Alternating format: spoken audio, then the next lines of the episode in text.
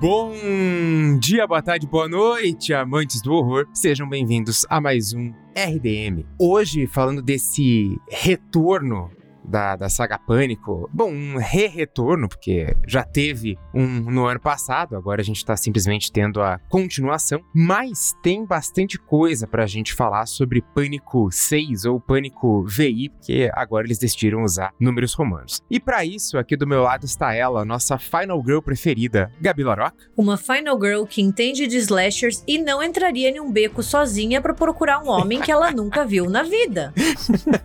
gente, coloque coloquem seus conhecimentos em prática, entendeu? Tem que colocar em prática. A gente assiste filme de horror pra aprender o que não fazer. E ele, que é justamente o cinéfilo psicopata que vai estar te esperando num beco escuro, Thiago Natali. Nossa. Eu não sei se eu tô mais ofendido pelo cinéfilo ou pelo psicopata.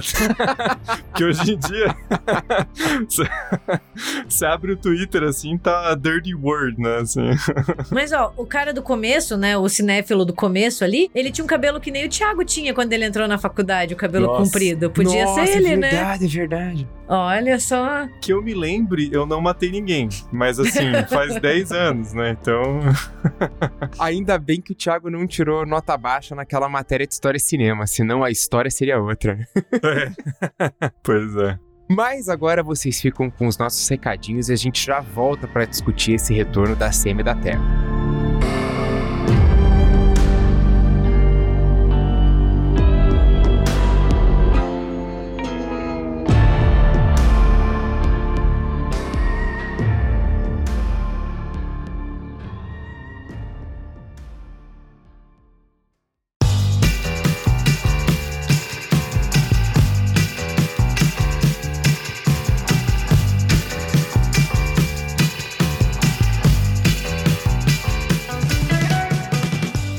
Bom, gente, eu tenho um convite bem bacana para fazer para vocês hoje que se encaixa muito com o tema do episódio. É, mas antes disso, eu queria só falar uma, uma questãozinha sobre o episódio passado, né? O episódio 393, que foi sobre a primeira temporada de The Last of Us, rolou algum probleminha ali no, no feed do, do Spotify, que alguns de vocês relataram pra gente que não o episódio não aparecia, né? Pelo que a gente viu, dava para acessar pelo link, então a gente, né, a gente postou no Twitter, no Instagram, acho que até pesquisando, vocês acham, e deu pra ver o episódio de boa, mas só não aparecia no feed. Pelo que a gente viu aqui, normalizou, tá? Mas se por algum acaso no seu feed não tá aparecendo, dá uma pesquisada ali no, na barra barra de pesquisa do próprio Spotify ou acessa o link que a gente postou no Instagram, no Twitter, que vocês já vão direto pro EP. E queria agradecer também por todo mundo que comentou e votou na nossa enquete, né? Porque isso é, é bom pra gente por causa de métrica, né? Claro, mas também é, é bacana para ter essa, esse contato mais direto com vocês. Então, por favor, continuem comentando nos no nossos episódios e votando nas nossas enquetes que a gente tá amando. E por fim, o convite, né? A gente vai fazer a nossa próxima live lá no canal do YouTube, né? República do Medo. Vai ser nesse sábado, tá? Então mudou um pouquinho o dia, né? Por uma questão de, de trabalho. E por ser sábado, a gente vai fazer um pouquinho mais cedo, então às 19 horas, no nosso canal do YouTube. E a gente vai falar sobre pânico. Não sobre o 6, porque a gente tá falando já nesse episódio, mas a gente vai fazer uma retrospectiva. Então a gente vai conversar sobre a franquia como um todo, né? Por mais que a gente já tenha episódio do RDM Cast sobre, eu acho que um, esses novos filmes sempre acabam trazendo um, um novo olhar, né? Então a gente vai pensar sobre Pânico com esse olhar de 2023. E acho que vai ser muito bacana. Quem puder participar ao vivo, por favor, participe, faça comentário, porque é sempre legal essa interação. Mas também as lives ficam lá no, no canal para quem quiser conferir depois. Então, só reiterando, nossa próxima live vai ser nesse sábado, às 19 horas, lá no nosso canal do YouTube, República do Medo, e vai ser sobre a franquia Pânico. Então é isso, gente. Feito o convite, deixo vocês então com esse episódio justamente sobre Pânico 6.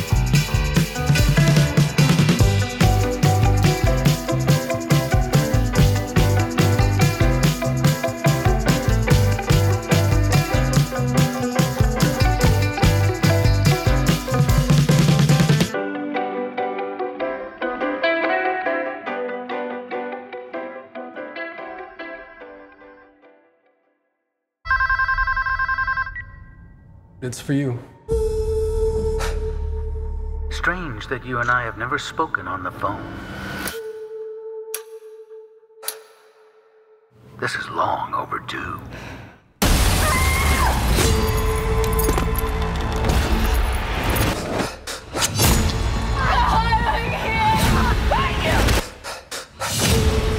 What is this place? A shrine. Did you miss me?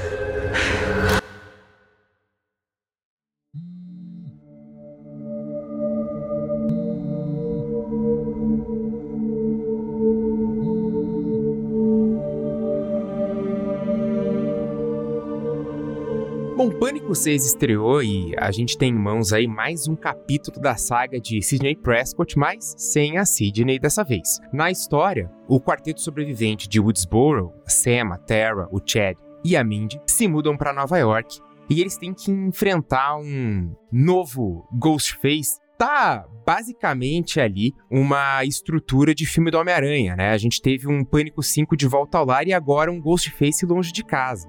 né? Então quero ver o que, que vai rolar no, no próximo, assim. Eu tô bastante curioso. Agora não é só Jason que vai a New York, né? o Ghostface ficou com inveja, né? Mas eu queria só fazer um, um elogio, que a gente vai ter algumas críticas, sem certeza, ainda na parte da produção, mas um elogio aqui é que eles finalmente colocaram um numeral no título, né? Porque aquela palhaçada do Pânico de 2022, porra, Pânico já tem um, né, cara? Faça-me o favor, né? Então agora chamar de Pânico 6 eu acho mais aceitável, assim, já, já dá esse senso de continuidade, não de querer rebutar a franquia, né? E assim, eu achei, já que a gente tá falando de Nova York, eu achei uma escolha bastante ousada, mas que compensa ter saído de Woodsboro um pouquinho, assim, porque ah, eu vi muita gente falando que sentia que podia modificar. Eu não senti muita, muita mudança, sabe? Eu acho que foi até um pouco revigorante colocar em Nova York. Foi uma boa escolha da, da produção. Ah, concordo. Foi uma, uma ambientação importante. E contrastou bem com o Pânico 5 ou simplesmente Pânico, Pânico 2022, né? O Pânico que não tinha nenhum número acompanhando. Porque, pra gente fazer só um- uma breve lembrança do que foi o Pânico 5, pra daí a gente retoma a nossa discussão de Pânico 6, mas só pra aqueles que ainda não tem tão fresco na memória, o Pânico 5 já começa com uma baita de uma referência a Pânico 1, porque a gente tem a, a Terra, interpretada pela Jenna Ortega, que tá super em alta agora, recebendo uma ligação do Ghostface, e ela se torna a primeira vítima a não morrer, né? Porque acho que em- é- era meio regra em todos os filmes, essa primeira vítima sempre morria pra começar o filme, por mais que no 4 tenha uma, uma brincadeirinha ali, mas ela sobrevive e a gente descobre que foi tudo pra atrair a Sam, que, surpresa, é filha do Billy Loomis, né? Então a gente remete diretamente ao primeiro filme. O Billy Loomis no, no Pânico 5, ele é um cara, assim, né? A gente percebe como ele era tarefado. Porque não só ele matava todo mundo, mas ele também deu tempo de fazer um filho. O Billy Loomis é. É o macho que todo homem queria ser, né? Porque só pode, né? Eles enfiam do nada. É- Essa é uma das minhas maiores críticas a Pânico 5, assim. Eu acho nada a ver a Sam ser filha dele, assim. É muito um puxadinho de roteiro pra criar ali um- uma conexão com o primeiro. É a minha maior crítica e, assim, que eles ainda usam isso no 6 e ainda é irritante. É quase. Foco no quase. Tão ruim quanto a Rey neta do Palpatine. Nossa, Eu sim. concordo. Mas assim, foco no quase.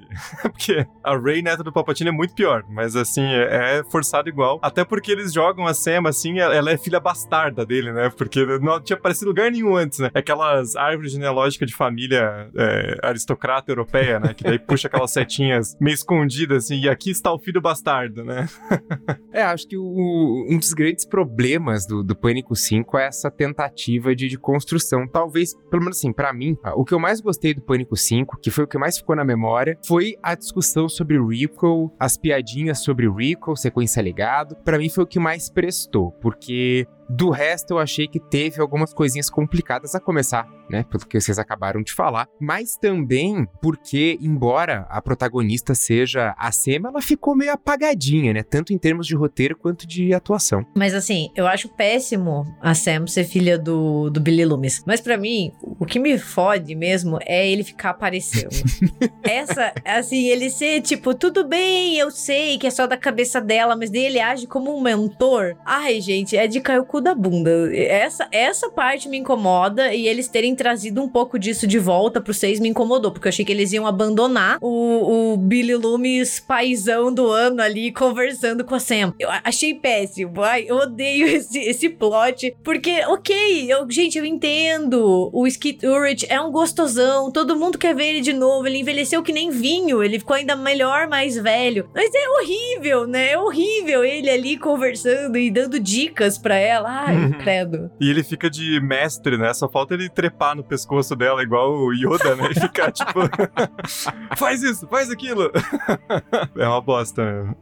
Mas, assim, eu, eu acho que deu já uma melhorada em relação ao 6, porque no quinto ele tava muito estranho, uma coisa ali de uma maquiagem, um efeito digital, talvez pra deixar ele mais jovem, tava muito estranha a cara dele e ele aparecia demais. Agora é mais assim, um reflexo, tal, então dá, dá uma disfarçada melhor, não querendo passar um, um pano 100%, mas eu achei que melhorou as aparições dele. Não sei, que no quinto, nossa, dava uma aflição, você via aquela cara dele, você, cara, o que que tá acontecendo? É, é maquiagem, um efeito digital, tem alguma coisa errada ali. E daí, no quinto filme, a gente também vai ser apresentado alguns novos personagens, né? Especialmente os gêmeos Chad e Mindy, que são sobrinhos do Randy, então eles vêm pra suprir essa necessidade de alguém que esteja contando sobre as regras internas de um filme de horror. Tudo bem que o Dewey também faz isso, a Gale também já tem muita experiência, e a Sidney que tá ali longe, ela volta, mas ela aparece mais no final, mas ela ainda tá presente no quinto filme.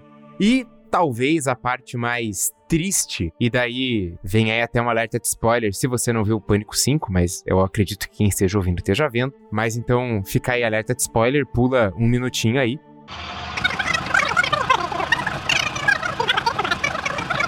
O Dewey morre, né? Que talvez seja a parte mais, mais drástica desse, desse Pânico 5, embora talvez já tivesse um pouco possível de prever que isso ia, ia acontecer. Mas assim, tem aquele impacto, né? Eles trazem de novo pra. Então, já que a gente tá referenciando muito Star Wars, né? Parece muito até o episódio 7, né? Você mata um dos, dos personagens mais importantes e relevantes ali para causar esse impacto. Introduz personagens novos que são legais, embora tenha tido ali um, um probleminha ou outro pra gente se, se afeiçoar a eles no Pânico 5. Mas assim, estabeleceu um novo, né? Deu uma, uma revigorada. E só para ficar de recomendação, o nosso RDMcast 334, que a gente vai falar mais a fundo sobre o quinto filme. Mas passando para o Pânico 6, então agora a gente tem esse quarteto de sobreviventes, a Santa Terra, Chad e Mindy, em Nova York. E estão longe de casa, mas a primeira coisa que eu queria falar é justamente dos personagens. Porque eu, eu juro, foi assim uns 10 minutos de filme e a primeira coisa que vem na minha cabeça é como a Sam tá melhor. Escrita e, e atuada, assim, deu uma, uma elevada na personagem. Eu acho que eles construíram todos os personagens melhor nesse sexto filme. A gente gosta mais deles, a gente entende mais, a gente sente mais diferenças. A gente sempre comenta como em slashers é muito comum ter esses personagens estereotipados. E no quinto, por mais que ele quebre um pouco com isso, ele ainda segue um pouco esse estereótipo, né? O Chad é como se fosse o atleta, né? A Mindy é a nerd cinéfila lésbica, né? Eu, acho que ela é lésbica, não sei se ela é bissexual, como que ela se identifica, né? Mas da comunidade LGBTQIA+,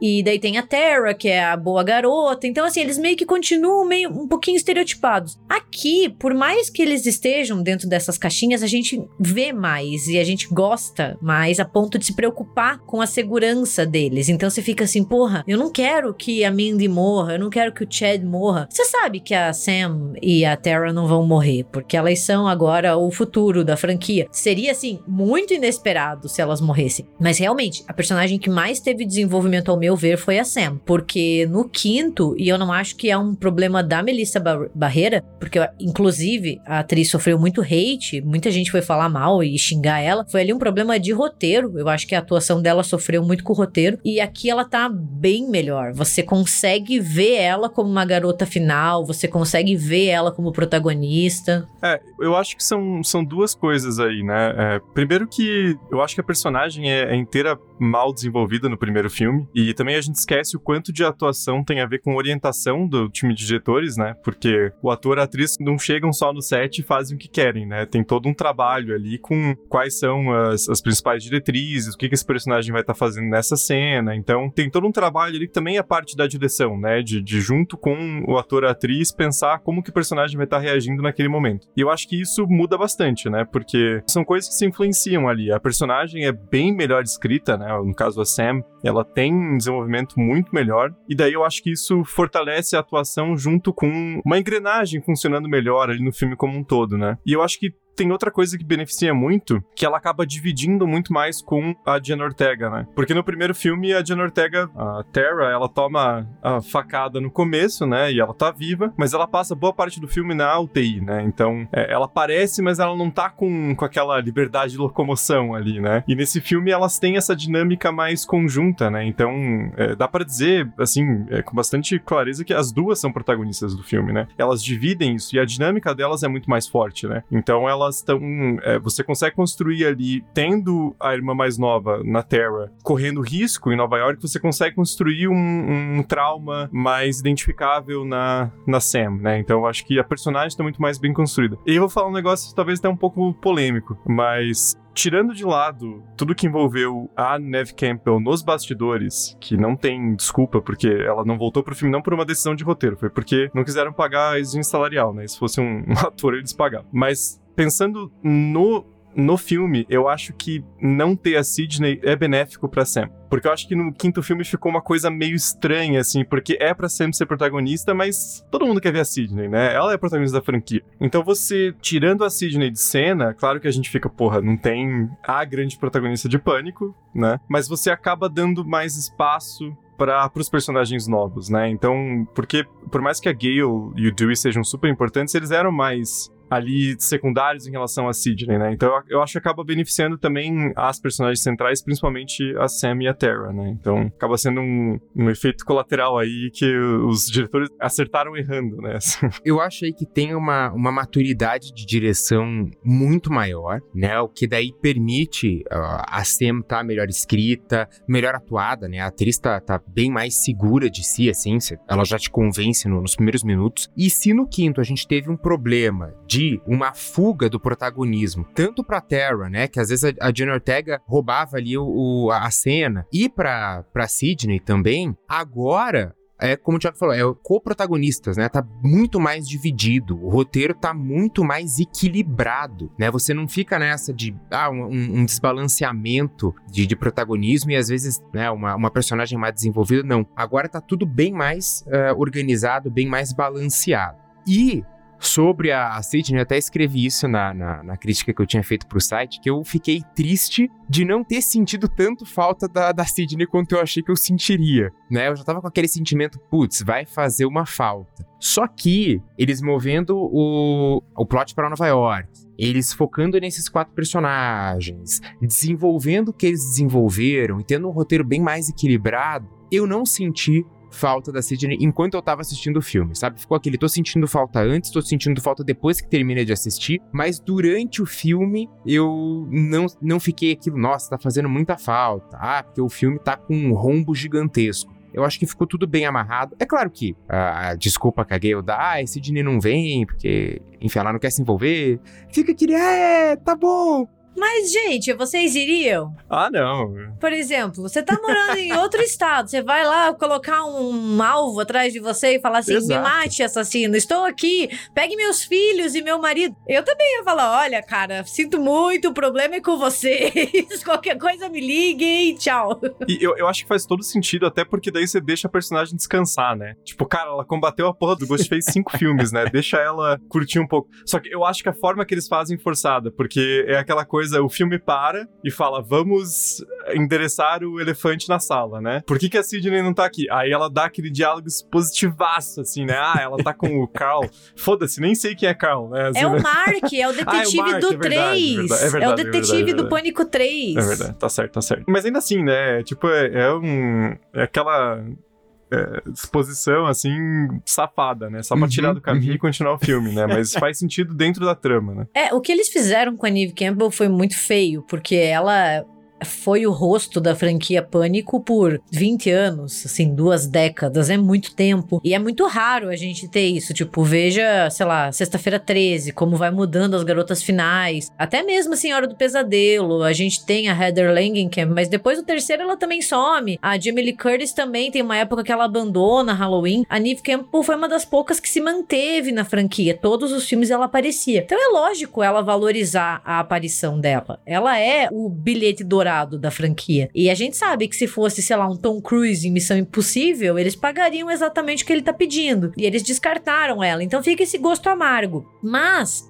ao longo do filme, a história ela é bem amarrada. Então você não fica muito se pegando pensando: ah, o que, que a Sidney faria aqui? Ah, mas se fosse a Sidney aconteceria tal coisa. Isso não acontece. Então, ao meu ver, eles conseguiram tapar bem essa ausência dela. Mas ainda dói um pouquinho, porque ela é a cara de pânico, né? Quantos anos a gente tá acostumado. Só que ao mesmo tempo, franquias elas evoluem, né? Elas crescem, elas amadurecem. Você não pode colocar uma mesma personagem passando pela mesma situação tantas vezes. Porque querendo ou não, e assim, porra, Pânico é uma das minhas franquias favoritas. Eu acho uma das franquias mais coesas do universo do horror. Mas é a mesma fórmula quase sempre. O assassino mascarado, você tem ali algumas mudanças em relação qual vai ser a metalinguagem, né? Às vezes é franquia, às vezes é remake, às vezes é reboot, né? Requel, eles vão mudando, muda o contexto, mas assim, a fórmula do whodunit, do assassino mascarado, é quase sempre a mesma. Então, você tirar um pouco a Sidney do protagonismo oferece um pouco de fôlego pra franquia, pra pensar em uma nova maneira, uma nova protagonista, porque era sempre assim, o assassino indo atrás da Sidney, porque a Sidney é a sobrevivente original. A gente viu isso no 2, no 3, no 4 e até no 5, de certa forma, né? Apesar deles tentarem mudar ali pra Sam. Aqui, como não tem a Sidney, você começa a questionar qual é a motivação do assassino. E eu acho isso muito interessante. Por mais que seja muito triste como as coisas aconteceram, porque eu acho que daí ali rolou uma mancada muito grande na forma como a Neve Campbell foi tratada. Teria sido muito mais honesto se eles tivessem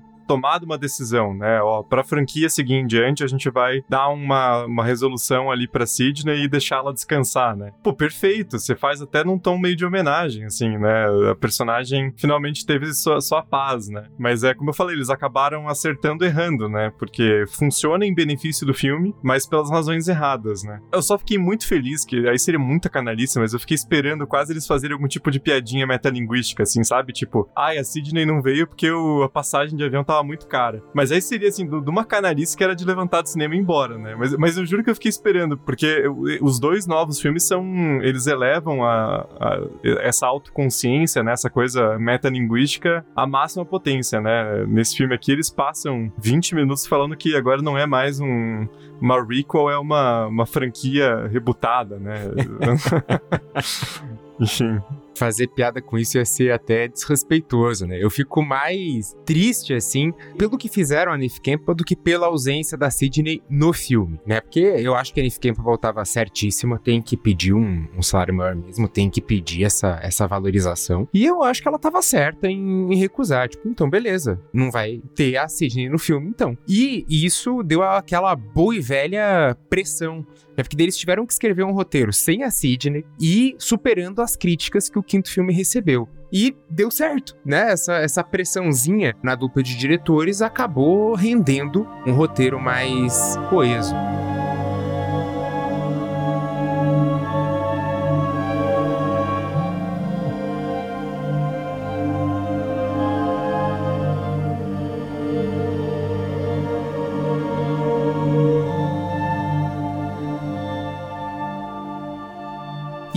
Thiago puxou ali a questão da franquia, né? A gente sabe que todo filme Pânico vai ter algo a ironizar ali, a fazer a sua metalinguagem, né? Como a Gabi falou. Então, primeiro vai falar dos slashers, o segundo vai falar de sequência, o terceiro vai falar desses filmes três no início, o quarto filme fala sobre esses retornos, né? O quinto, a questão do requel. Agora do sexto, até queria perguntar pra vocês, porque daí eles jogam essa coisa do, ah, não é mais requel, né? Não é mais sequência, agora é uma franquia. E eu achei uma solução meio safada. Mas assim, pensando das possibilidades, né?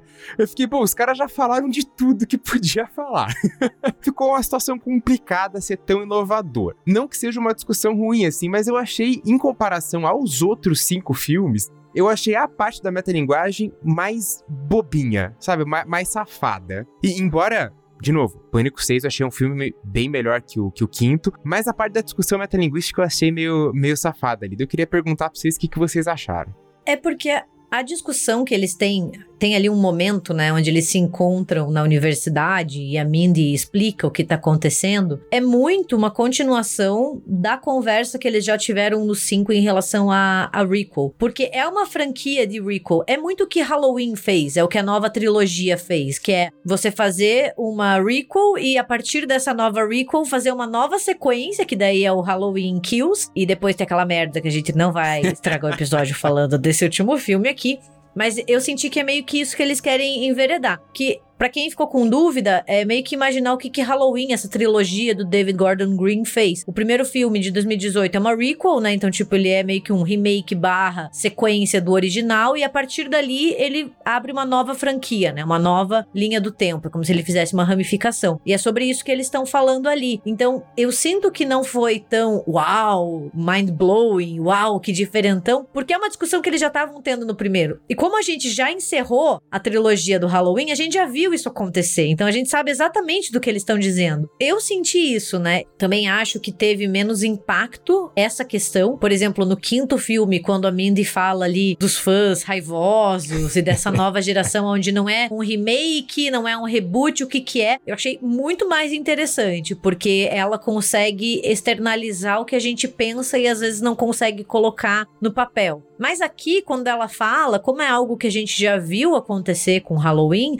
talvez fique menos impactante. É, e eu acho também é, é que aí entra aquela discussão do. Tem um equilíbrio muito tênue entre você usar a metalinguagem para fazer um comentário inteligente e realmente, né, o sarcástico, e você usar como um mecanismo de defesa barato, né? Porque daí é o filme quase pedindo desculpa para você, né? Tipo, ó, a gente sabe que Pânico 2 se passa em uma universidade, e esse Pânico 6 também vai se passar em uma universidade mas os personagens sacaram. Olha que inteligente eu sou por colocar isso no roteiro. E aí você fica meio. É forçado, né? Eu acho que eu concordo com você, Braga. Eu acho que o filme é melhor, mas esse aspecto ele, ele fica um pouco mais fraco. E eu acho que quem sai prejudicado, principalmente, é a personagem da Mindy. Porque a, a Jasmine Savoy Brown continua ótima, ela é muito carismática, mas eu acho que a Mindy e o Chad ficam meio deslocados no, no roteiro. Porque a, uma hora você até se pergunta, né? Beleza, eu sei que a Terra veio, eh, foi para Nova York para fazer universidade, a Sam foi atrás porque ela tá nessa, né, de querer proteger a irmã, o Chad e a Mindy assim.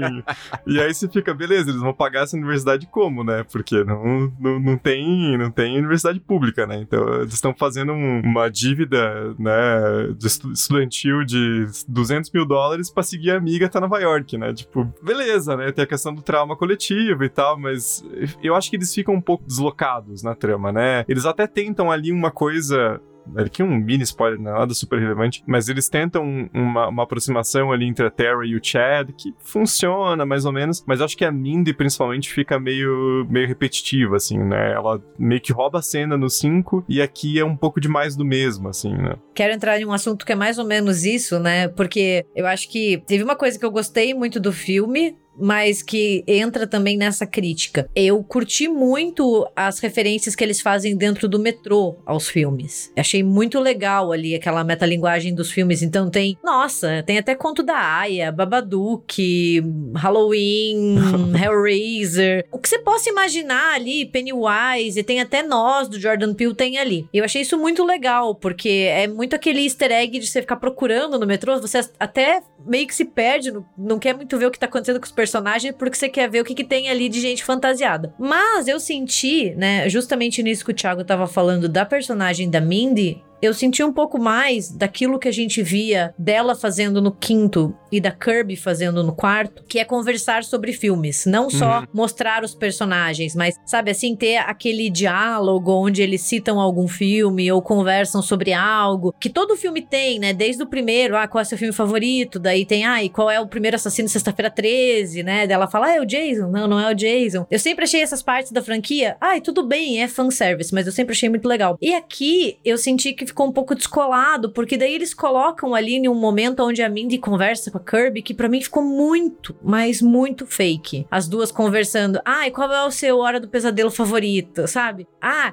Candyman, você gosta do original ou do, do reboot, sabe? Ah, eu achei ali que parece que eles estavam escrevendo o roteiro e falaram: porra, faltou um diálogo legal sobre filme, vamos inserir as duas aqui, sabe? Então, por um lado, foi legal ver essas referências imagéticas não sendo faladas, então, assim, você meio que pesca sozinho, mas eu também senti falta e acho que a personagem da Mindy perdeu nisso, porque ela é a personagem que representa os fãs, então ela faz os diálogos que a gente gostaria de, de ter ou de, de ver na tela, e isso não acontece. Eu concordo com vocês dois, acho que realmente ela ficou mais, mais apagada, as discussões são menos empolgantes, sabe? Parece que a, a personagem tava perdida ali em termos de roteiro, né? Ela quer debater, mas falar de filme, fazer essa metalinguagem, mas não funciona tão bem assim. E até o a namorada ali, o par romântico dela, que é a Annika, ela tá também, tipo, perdidaça no filme, né? Você começa o filme, você, mano, quem é essa mina, cara? Do nada, assim.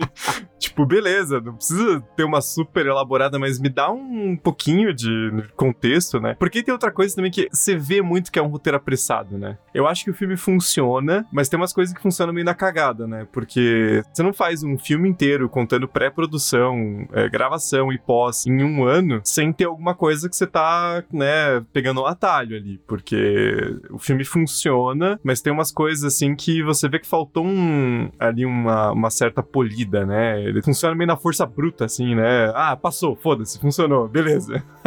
Próxima cena. Então, só dando um, um aviso, agora que a gente tá chegando mais ou menos na, na metade do, do episódio, é, falar que daqui pra frente spoilers estão liberados, então fica o aviso. Se você ainda não viu Pânico 6, talvez seja legal dar uma pausa agora, assiste o filme e depois você volta, por favor, e termina o episódio. Ou se você não se importa com, com spoilers, siga por sua conta e risco e nos acompanhe nessa discussão, então fica o aviso.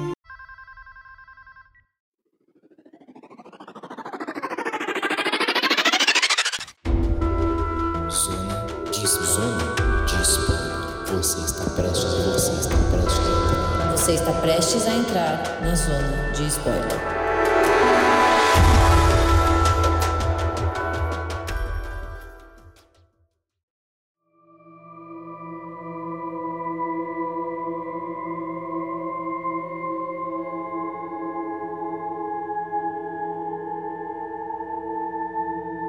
O Thiago citou a Mindy e a Annika, e eu acho que elas são protagonistas né, de duas cenas sensacionais. Trazendo de novo essa questão do amadurecimento da dupla de diretores, é, eu acho que eles souberam lidar muito melhor com a construção de tensão. E daí eu tô falando aqui da cena da escada e da cena do metrô, né? Que a, a Gabi falou, né? Que tem vários e vários vilões ali representados, e você tem uma tensão crescente de qual dos Ghost Faces vai atacar a Mindy, porque eu acho que fica bastante claro que ela vai ser atacada, mas a gente não, né, fica naquela por quê. Eu acho que são duas cenas muito legais nessa, nessa construção da, da tensão. Mas aí vou jogar um problema. Eu acho que daí falta coragem pro filme porque ele não tem. não- nada tem repercussão, nada tem consequência, né? Tipo, ali aquela cena do metrô era pra mim de morrer.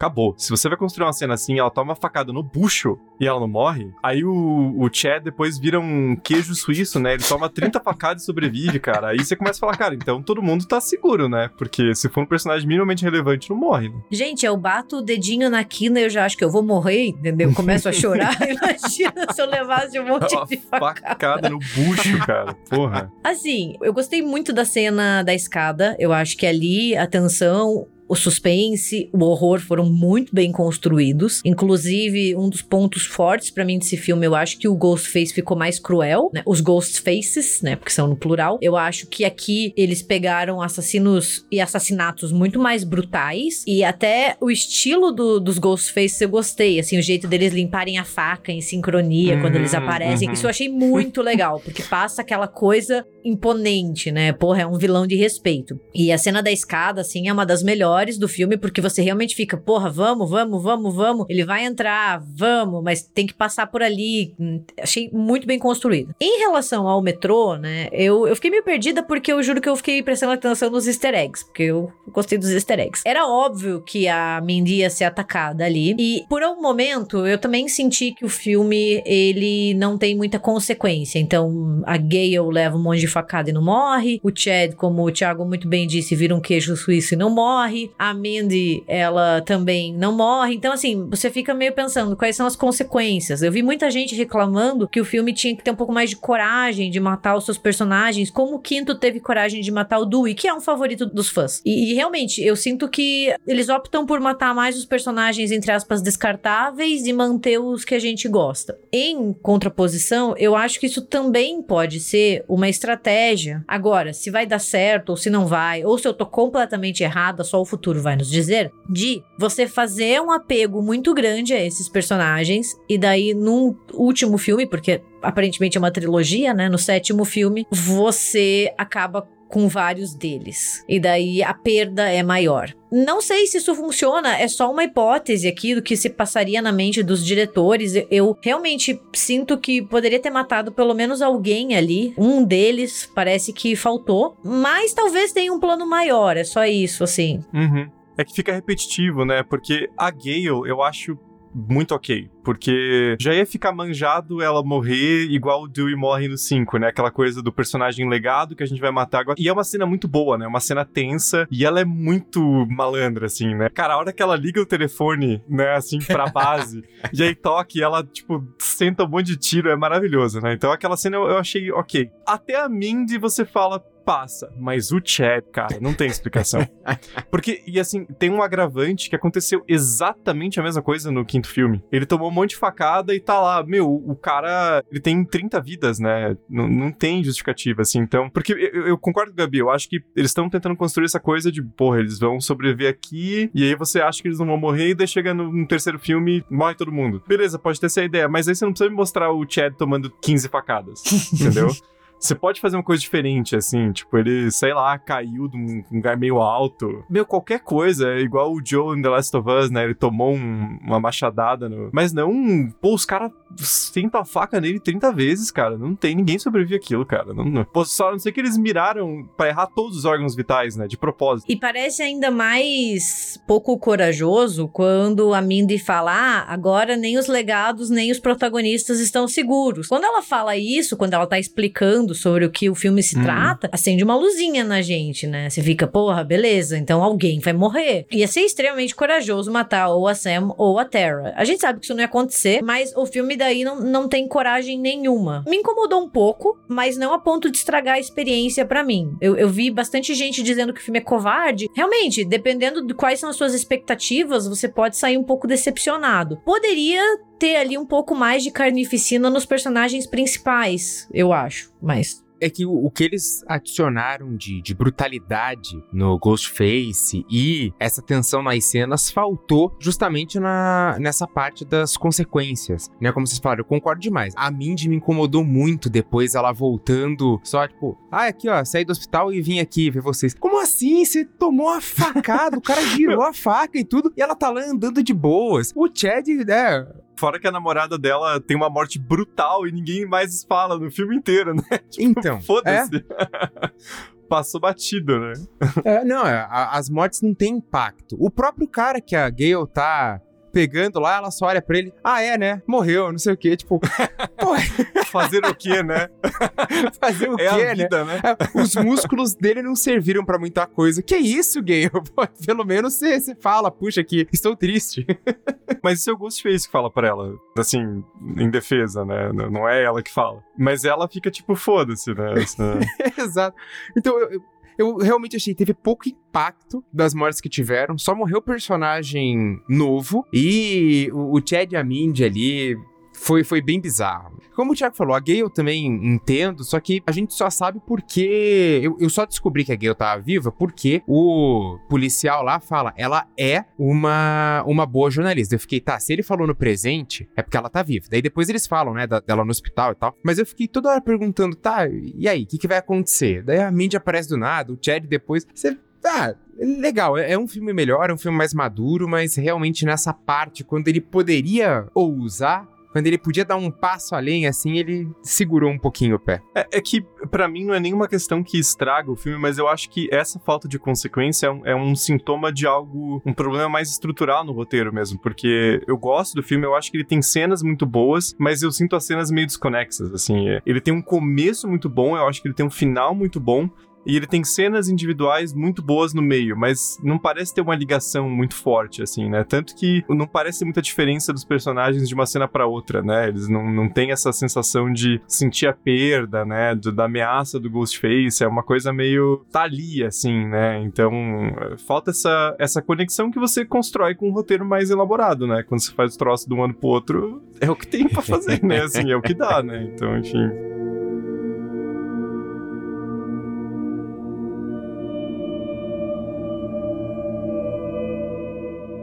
Em compensação, né, já que a gente só tá falando críticas, deixa eu puxar uma coisa que eu gostei, para não parecer que a gente é a galera que diz assim: amei, nota 5.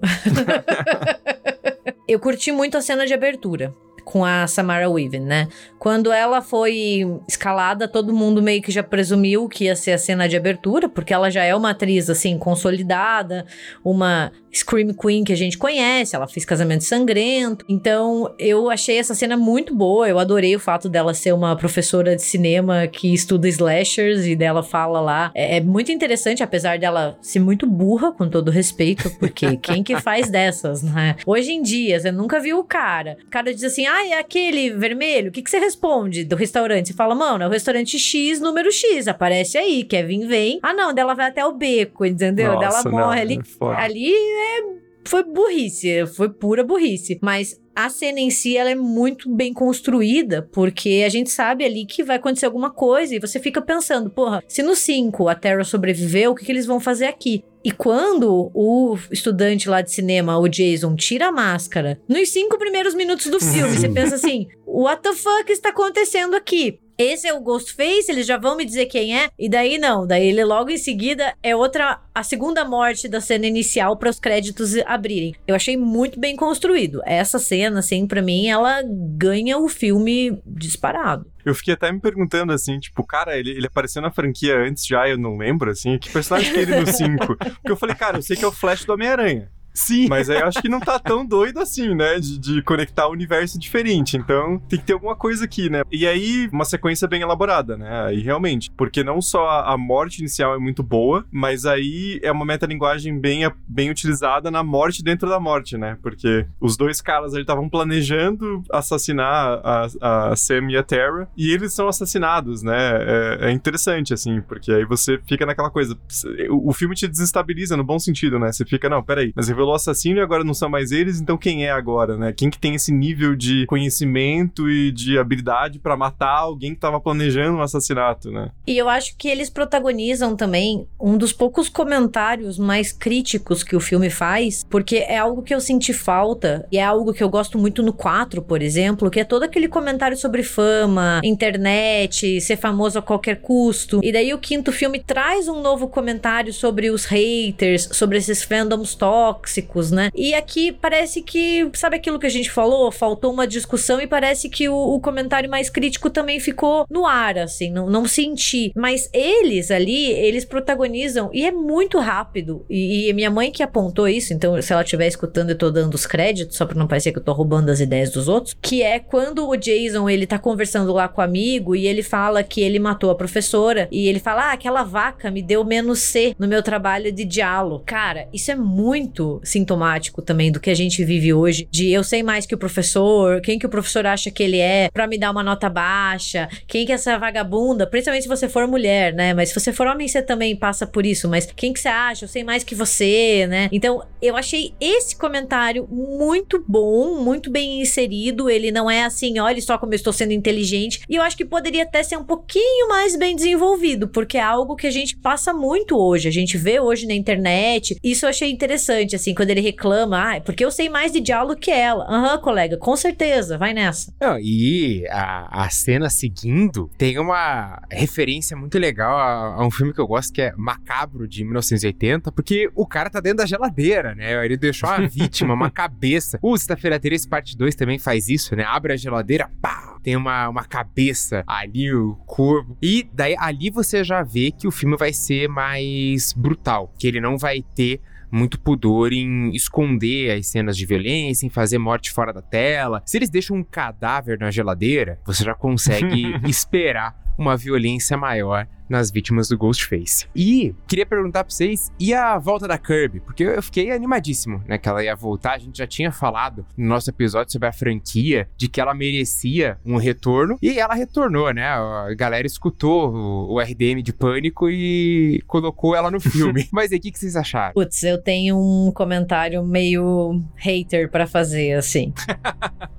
Essa eu não esperava.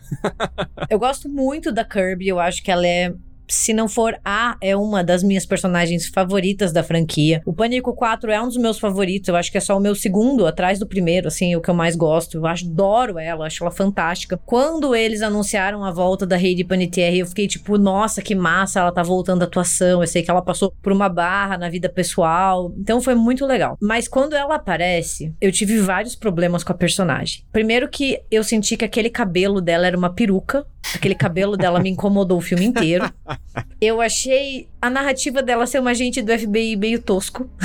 Pra caralho. tipo, do nada. E daí ela é uma agente do FBI com spikes no cotovelo, sabe? E daí eu fiquei tipo, mano. Achei muito um dispositivo que eles tentaram colocar ela ali como uma fodona. Porra, poderia colocar ela como uma fodona sem ser uma agente do FBI. Sei lá, algo diferente. Eu senti a volta dela muito mal pensada. Eu, eu não gostei, juro. Eu adoro a personagem. Eu não senti que ela teve um momento memorável nesse filme. Até o momento onde eles colocam ela conversando com a Mindy, que seria a versão mais nova dela, né? Uhum. Ficou fake, como a gente falou. Aqueles spikes, aquela roupa e a gente do FBI. Achei que ela ficou muito perdida, ela não teve um grande momento no filme. Então, mesmo quando ela conversa com a Mindy, que é a versão mais nova, ficou aquela coisa meio fake delas trocando referência, num momento nada a ver. Ela volta como uma agente do FBI. Eu fiquei, porra, parece que, ai, como que a gente vai fazer ela de volta? Pô, coloca ela como agente do FBI. Com aqueles spikes no cotovelo, aquela peruca, eu não sei o que fizeram com o cabelo dela, assim, de verdade. E eu amo a Hayden Panettiere, mas eu senti que ela tava com uma atuação meio forçada. E é uma coisa que eu faço meio que a várias pessoas deste elenco, inclusive o Dermot Mulroney, que é um ótimo ator. Ele é um puta ator. Às vezes eu olhava pra ele, pra Kirby e até mesmo o Josh Segarra, que é o namorado da Sam, eu sentia todos eles muito caricatos, sabe assim? é, Eu não sei, não me convenceu e eu fiquei muito triste. Foi uma das partes que eu menos gostei do filme foi porque eu achei que a Kirby merecia um retorno melhor, sabe?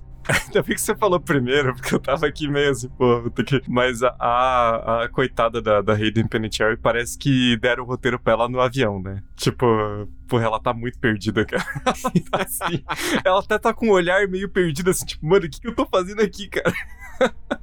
Parece que brifaram ela no, no avião, assim, falou, ó, chamaram aqui, os caras escreveram no roteiro ontem, teu personagem vai entrar aqui, você vai gravar amanhã. E ela, caralho, o que, que eu faço? Pera aí que eu vou te dar um resumo aqui. Porque, puta, aí é as duas coisas juntos, né? A atuação meio, meio fora do tom, assim, e também a personagem muito mal escrita, né? Tinha inúmeras formas que eles podiam fazer melhor, né? Sei lá, ela podia ter virado uma detetive particular. Ela podia ter virado uma traumatizada meio doida, igual a Laurie no, no novo Halloween, né? Ela podia qualquer coisa, menos uma agente do FBI, cara. Pô, qu- qual que é a ligação? Assim, quero me proteger contra o Ghostface. Vou virar um agente do Estado pra perseguir minoria, que, é, né, assim, a história do FBI é basicamente isso. Mas eu, cara, porra, peraí, né? É que depois você entende que o policial, né, o detetive Bailey, que depois se revela o Ghostface, você. Depois você pesca que ele segurou a informação de que ela tava né?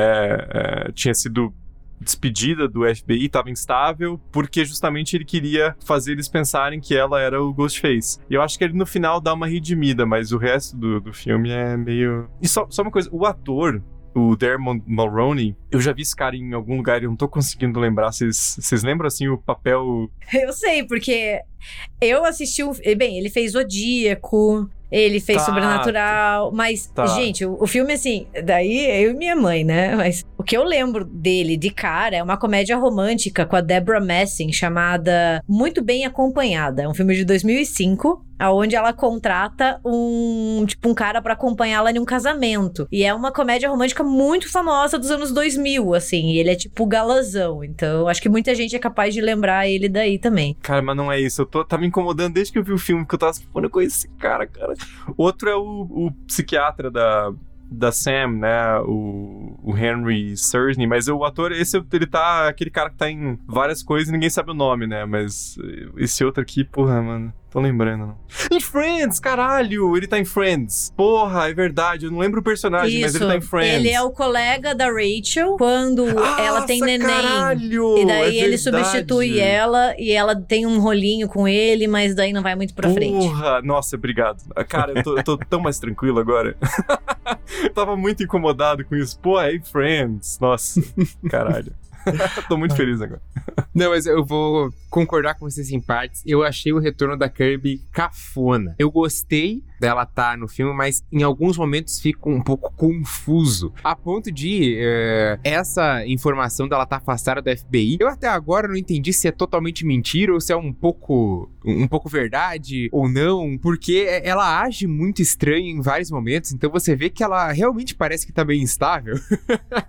É, eu, eu só tinha ficado triste logo que o cara fala que daí eu falei, ah não, só falta fazerem ela ser uma Ghostface, eu vou ficar muito, muito chateado. É, nossa. É, daí ia é. ser merda. Ia ser bem, bem merda. Mas eu acho que o filme sabe brincar muito bem com essa expectativa, né? Sabe? Como eu falei, sabe. eu acho a sequência final toda muito boa. A revelação é muito boa. Eu fui ver no, no cinema e tinha. Era sabadão, assim, né? Então é, chegou uma turma de adolescente, assim, eles ocuparam uma fileira inteira no cinema. E em parte eles estavam enchendo o saco porque ficava falando, mas nessa hora da revelação foi muito boa, porque daí a galera, tipo, nossa!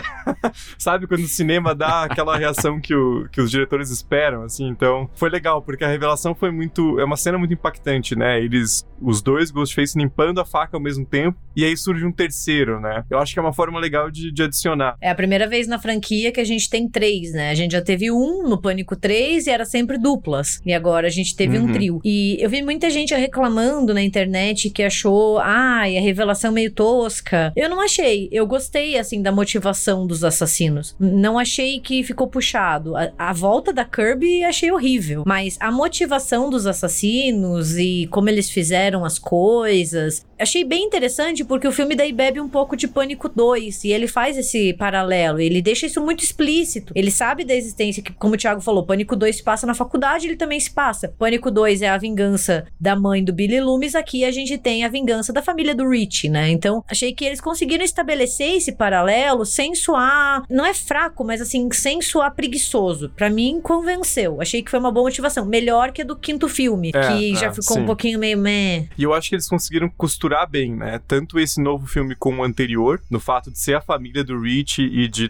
toda aquele aquela memorabilia dos filmes do Stab ser do Rich, né? Dos filmes do Stab e do- do- dos acontecimentos em Woodsboro, né? Eu achei que foi uma, uma conexão legal e também eles conseguem costurar bem com o restante da franquia, né? Com ele ter a coleção das máscaras e os assassinos irem largando uma máscara de um um evento diferente a cada assassinato, né? Então, isso eu achei bem pensado no filme, assim, é, tem- essa estrutura é boa, assim, eu gostei da, da revelação. Aquela cena do altar, né? Aquele cinema, ali eu achei o design de produção incrível. Eles colocaram muito dinheiro ali, valeu muito a pena. Aquele ambiente do, do cinema abandonado, e daí tem os posters, é tudo muito bem pensado, até nos mínimos detalhes, assim, da vontade de rever o filme só pra ficar pegando. Tem a bilheteria, tem o cinema, tem as cadeiras, e tem toda aquela memorabilia, né? Que é do da franquia Stab, mas também dos assassinatos reais. Então ali tem desde o primeiro filme até o quinto. Achei muito inteligente ali, porque isso é a metalinguagem de pânico. E é uma metalinguagem que não é tão explícita, no sentido, ela é explícita, mas ela é mais imagética. E isso eu gostei muito. Achei que foi uma bela adição. E ali, aquela finalização da, da TV que matou o Stu é muito boa ali. Aquele ali foi um bom toque.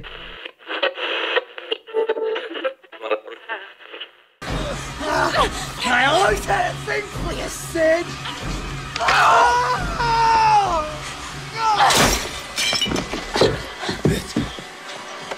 In your dreams.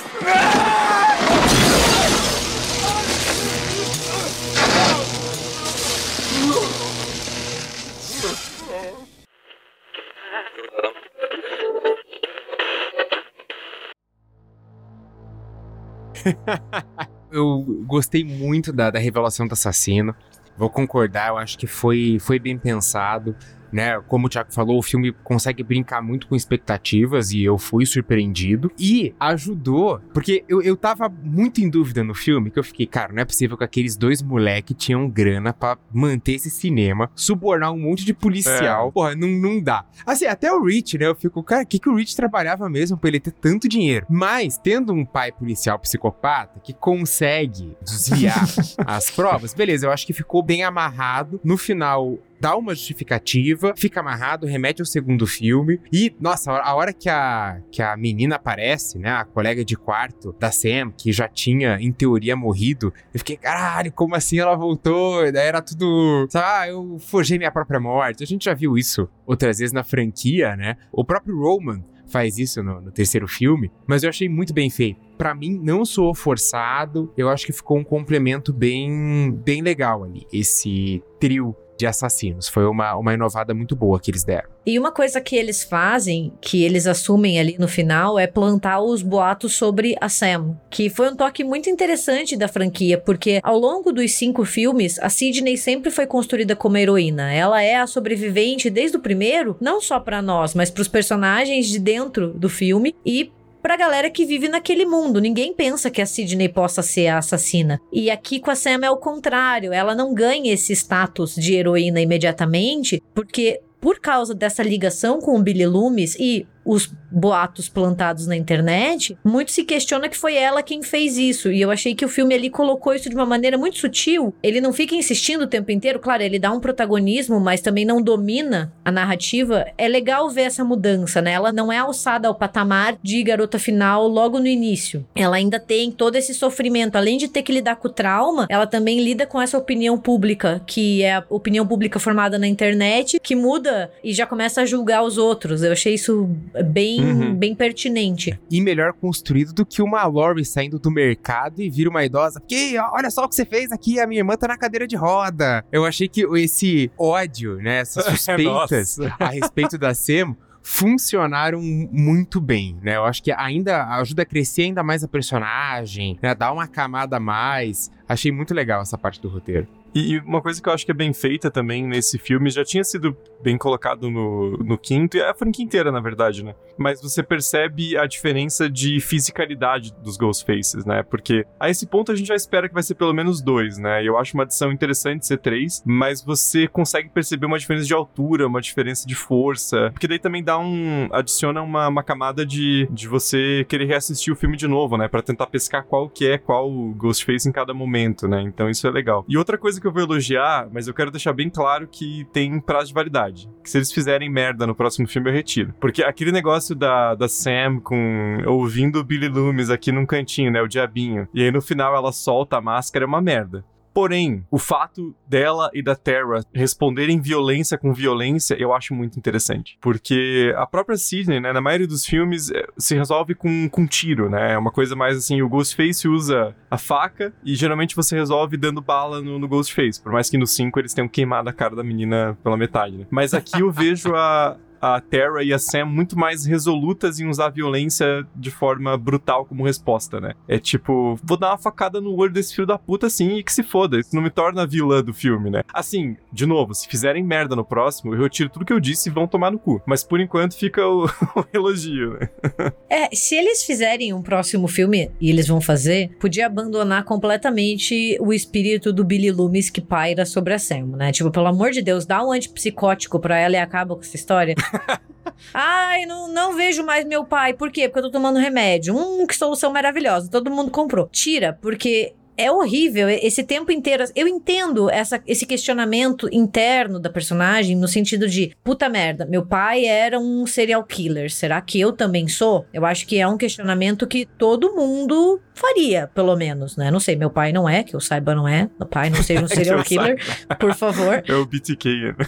Mas, sabe, eu acho que todo mundo vai ficar questionando. Será que eu tenho isso em mim também? Só que, porra, fica um pouco forçado porque ela nunca conviveu com ele. Ela nem sabia que ele existia. Então, essa coisa, eu acho que eles estão forçando demais. Billy Loomis e, e, Sam, ok? Sabe, acho muito mais interessante enveredar pelo caminho da opinião pública sobre quem ela é, só porque ela tem essa ligação, do que ela ficar vendo ele. E eu acho que essa inserção das duas responderem com violência é muito interessante porque vem também de uma desconstrução que a franquia vem fazendo há muito tempo, mas que agora culmina na ideia da garota final. Porque a gente sempre tá acostumado até a garota final sendo muito mais delicada, até mesmo na, na maneira como ela mata, como você bem apontou. Ah, é um tiro, é para se defender. Não, aqui, nossa, quando a Sam ela vai para cima do Detective Wayne, gente, ela trucida o cara com facada. E é uma facada forçada. Você vê assim aquela raiva. O filme ele não poupa isso, assim, é aquela facada brutal. E eu acho que isso vem muito dessa desconstrução da, da garota final e nessa divisão de protagonismo, porque você não tem mais uma única garota final. Na verdade, você tem quatro, né? Um garoto final e três garotas finais, né?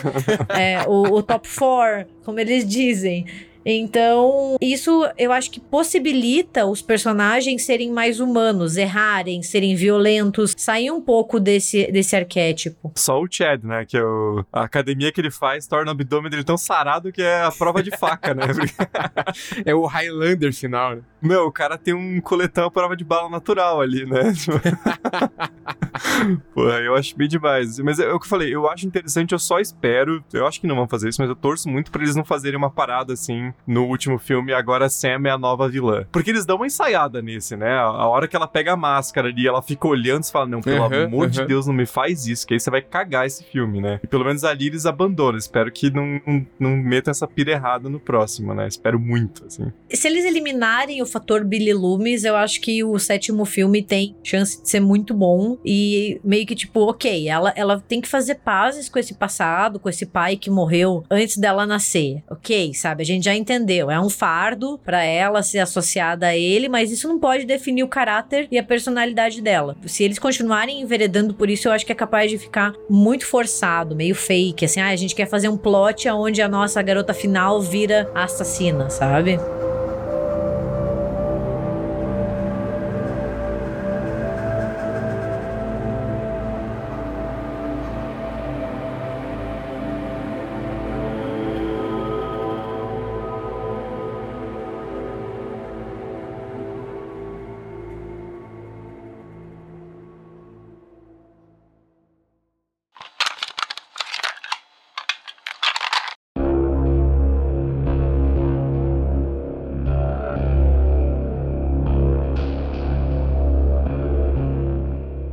Ah, então já a, aproveitando que a Gabi puxou isso, assim como a gente fez no, nos outros episódios de Pânico, o que, que vocês esperam de um sétimo filme? Tanto em questão metalinguística, né? Que a gente, até que eu lembro, a gente até deu uma, uma boa acertada no que ia ser a metalinguagem do, do quinto filme. Mas no que vem aí de questão metalinguística e das personagens, né? principalmente das, das irmãs Carpenter. Ali o que, que pode acontecer com elas, o que, que vocês têm aí de especulação sobre um Pânico 7? Olha, eu não lembro o que a gente falou no, no, no episódio sobre o 5, eu não lembro que eu comi ontem. Então, assim, é, isso já tá me.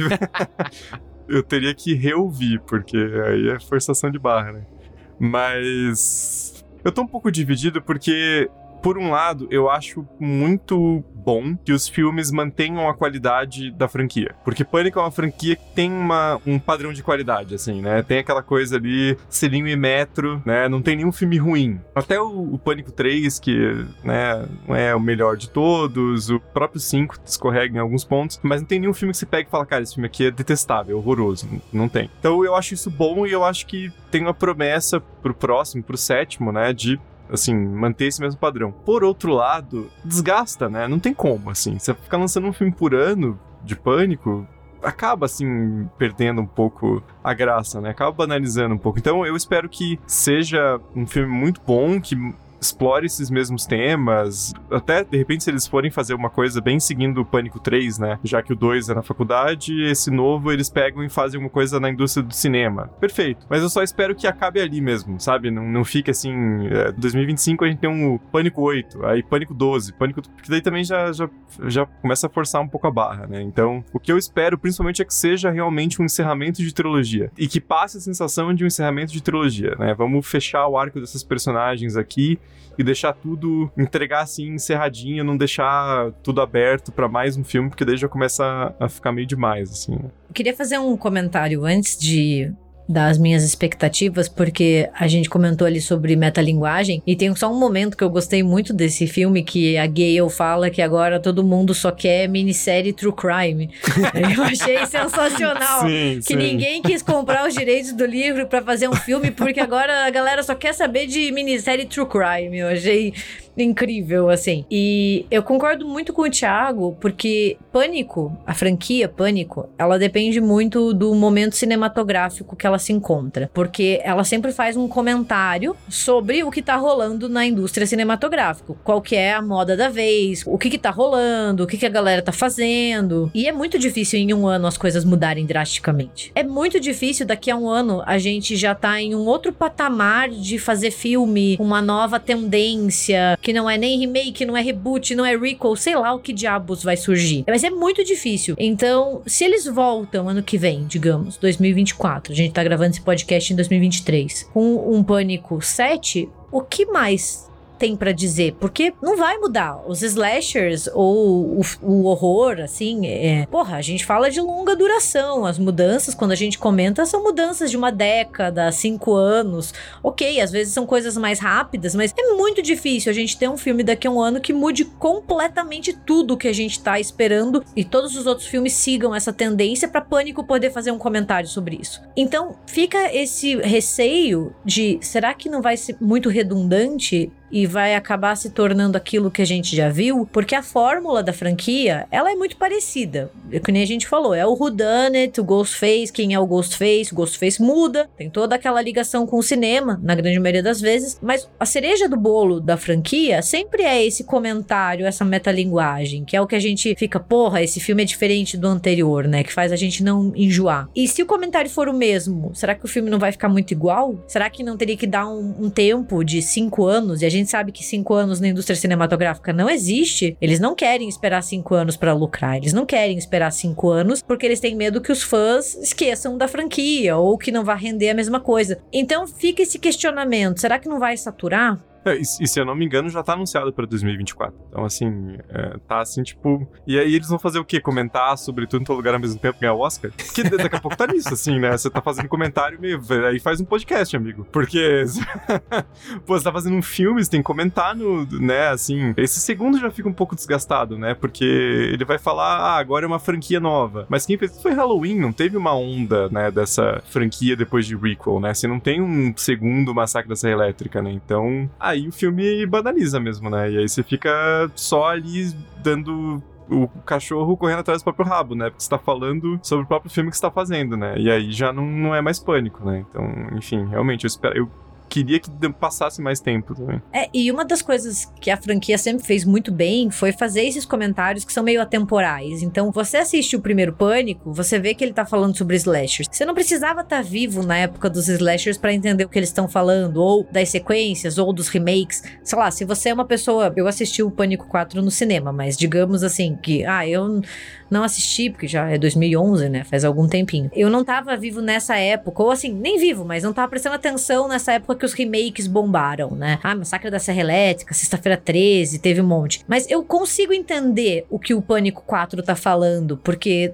é fácil entender o contexto, porque são comentários atemporais, são comentários mais profundos. Agora, se começa a ser muito na superfície, como o Thiago falou, ah, vamos comentar o vencedor do Oscar daquele ano, cara, daqui a dois anos, quem assistir, se a pessoa não tiver vivenciado esse momento, o filme não vai fazer sentido para ela. E assim, é foda-se, tipo, porque Oscar tem todo ano, eu não quero ficar vendo isso, não faz mais sentido. Então, é, é um complicado, eu acho que o futuro da franquia é um futuro muito complicado. Não, concordo com vocês que tá difícil pensar pensar, principalmente nessa questão da, da metalinguagem, o que, que eles vão remeter. Porque assim, pensando o que está em alta no momento, além do, das sequências legado, né? Seria sabe, ou seguir a mesma fórmula, que é a discussão atual que você tem da, da Marvel, daí não faço ideia de como que eles fariam isso de, dentro do filme, Seria uma coisa assim, ah, repetir a mesma fórmula sempre, até daria para fazer. Mas daí o próprio filme tá fazendo isso, né? Aí é hipocrisia o nome, né? que aí que tá a questão, né? Daí cai naquela, eh, como você mesmo mencionou, né? Aquela crítica meio, meio cínica, assim. O, o, filme meio que tá se desculpando. Não é isso que a gente quer ver. Discussão sobre multiverso, que agora tudo tem multiverso, mas dentro da franquia Pânico não faria o menor sentido, né? Ia ficar um negócio talvez muito, muito maluco. Então, talvez pensando naquela questão do terceiro, que remete ao início, talvez eles queiram fazer alguma coisa assim, de remeter ao início e, sei lá, a gente pensa que Halloween antes teve a entrada de um personagem absolutamente nada a ver que ninguém conhecia, talvez alguma ironia disso. Então, talvez algum personagem que esteja voltando e daí até poderia fazer uma pequena aposta num retorno do Stu, porque nunca foi confirmado que ele morreu. O próprio Matthew Lillard falou várias vezes que ninguém morre de levar uma televisão na cabeça. Então, se eles querem, sabe, aquela coisa de tirar um personagem do nada nada. Tipo, ah, alguém que volta do nada. Talvez seja a oportunidade do Matthew Lillard voltar para Pânico. Mas eu acho que seria muito válido ele voltar, porque eu sou a prova viva de que se você levar uma TV na cabeça, você não morre. Vou contar um caso para vocês. Quando eu era pequena, uma vez, eu lá em casa tinha aquelas TVs de tubo, sabe, nos hackzinhos, né? Que você tinha tipo VHS e tinha né, ficava empilhadinho. E eu queria brincar de Power Rangers. Eu sou filha única, eu brincava sozinha de Power Rangers. E daí eu achei que seria uma ótima ideia puxar a TV pra frente, pra eu ter o cabinho dela e eu poder pular, como se eu estivesse pulando uma corda. Eu derrubei a TV na minha cabeça, eu cortei o supercílio, saiu muito sangue, minha mãe teve que me levar no hospital e eu não morri. Então, quem sabe o Stu não morreu também. É uma boa. Quem sabe, não é mesmo? Mas é aquela coisa, né? Você vai fazer isso pra daí criticar Halloween Ends. Cara, daqui três meses ninguém lembra de Halloween Ends. Assim, tipo. Assim, claro que lembra, né? Porque, enfim, é um filme que marcou, né? Assim, não, não no lado positivo, mas não é aquela coisa, assim, que é uma onda reconhecível, né? Porque daqui a pouco tá lá, eles colocam a Mindy e a Kirby falando, pô, esse Ari Aster, hein? Olha, Hereditário, Midsommar, né? Pô, que legal. E daí o cara já fez outros três filmes no meio tempo, assim, sabe? É, é realmente, assim, é, eu acho que talvez, talvez seja a hora de, se for para fazer mal feito esse, essa, esse comentário metalinguístico, essa coisa que amarra o filme com cinema de horror, nem faz. Só fecha o arco das personagens, dá um, um bom terceiro filme, cria alguma coisa diferente ali em termos de motivação do, do novo Ghostface, alguma coisa relacionada ao Stab 18, sei lá, alguma coisa assim, mas eu acho que dá até para por mais que descaracterize um pouco em relação à franquia Pânico, é melhor não fazer do que fazer mal feito, né? Então, e eu acho que volta para Woodsboro agora. Talvez não o filme inteiro, mas eu acho que vai ter alguma coisa que vai fazer com que elas voltem para Woodsboro, porque enfim, tem que fechar esse arco. Talvez tenha que fechar algo em relação ao, ao, ao Billy Loomis, né? Eu não acho que eles vão abandonar as, as alucinações. Eu acho que o, ter nesse filme deixou bem claro que eles não pretendem abandonar, embora eu concorde com a Gabi que não é assim aquela coisa tão. tão. Uh, não é o aspecto positivo do filme, digamos assim, mas eu acho que eles não vão abandonar, não. eu acho que talvez eles brinquem mais com essa questão da Sam poder se tornar uma, uma assassina, possivelmente, sabe? Ela tem que ter esse momento em que ela escolhe. Porque, bom, tem a, o diálogo dela com o psiquiatra em que ela admite que ela gostou de matar o Rich, né? Que não foi só uma questão de sobrevivência e tal, mas ela gostou e o psiquiatra, tipo, opa, beleza, é, vou mandar você pra outro psiquiatra. Tipo, o cara é muito, muito babaca. Ah, mas vamos ver. Eu acho que eu tô mais é, receoso com o sétimo filme do que eu tava com um sexto. Vamos ver o que, que vai vir aí pra frente. Porque eu acho que eles têm uma noção melhor do que o David Gordon Green tinha com Halloween. Até porque é difícil ter uma noção pior de trilogia, né? Mas eu acho que eles estão mais assim. Eu, eu vejo mais um, um, desenvolvimento nesse segundo filme levando para um final. Mas o que esse final parece, eu não tô gostando muito. Se for essa pira aí da Sam ali lidando com o passado, porra, não tá no. Não é, não é questão de DNA, né, cara? Não, porra, eu acho meio. Eu acho que se ela largou a máscara ali no final desse sexto, vamos encerrar esse pedaço e pensar outra coisa, né? Só que aí, por outro lado. Pra onde? É, exato. Pra onde vamos? Essa é a questão. Eles vão abandonar e vão pra onde, né? É. É complicado, vamos ver, né? Terminou meio, meio na bad, assim, né? Mas assim, trazendo uma conclusão, eu acho que nós três concordamos que Pânico 6 foi melhor que Pânico 5, né? Acho que disso. Infinitamente melhor. aí, aí concordamos. Mas concordamos também que estamos com medo do sétimo. Sim. sim, sim. Só que também daqui a um ano descobrimos, né? Não vai precisar sofrer muito.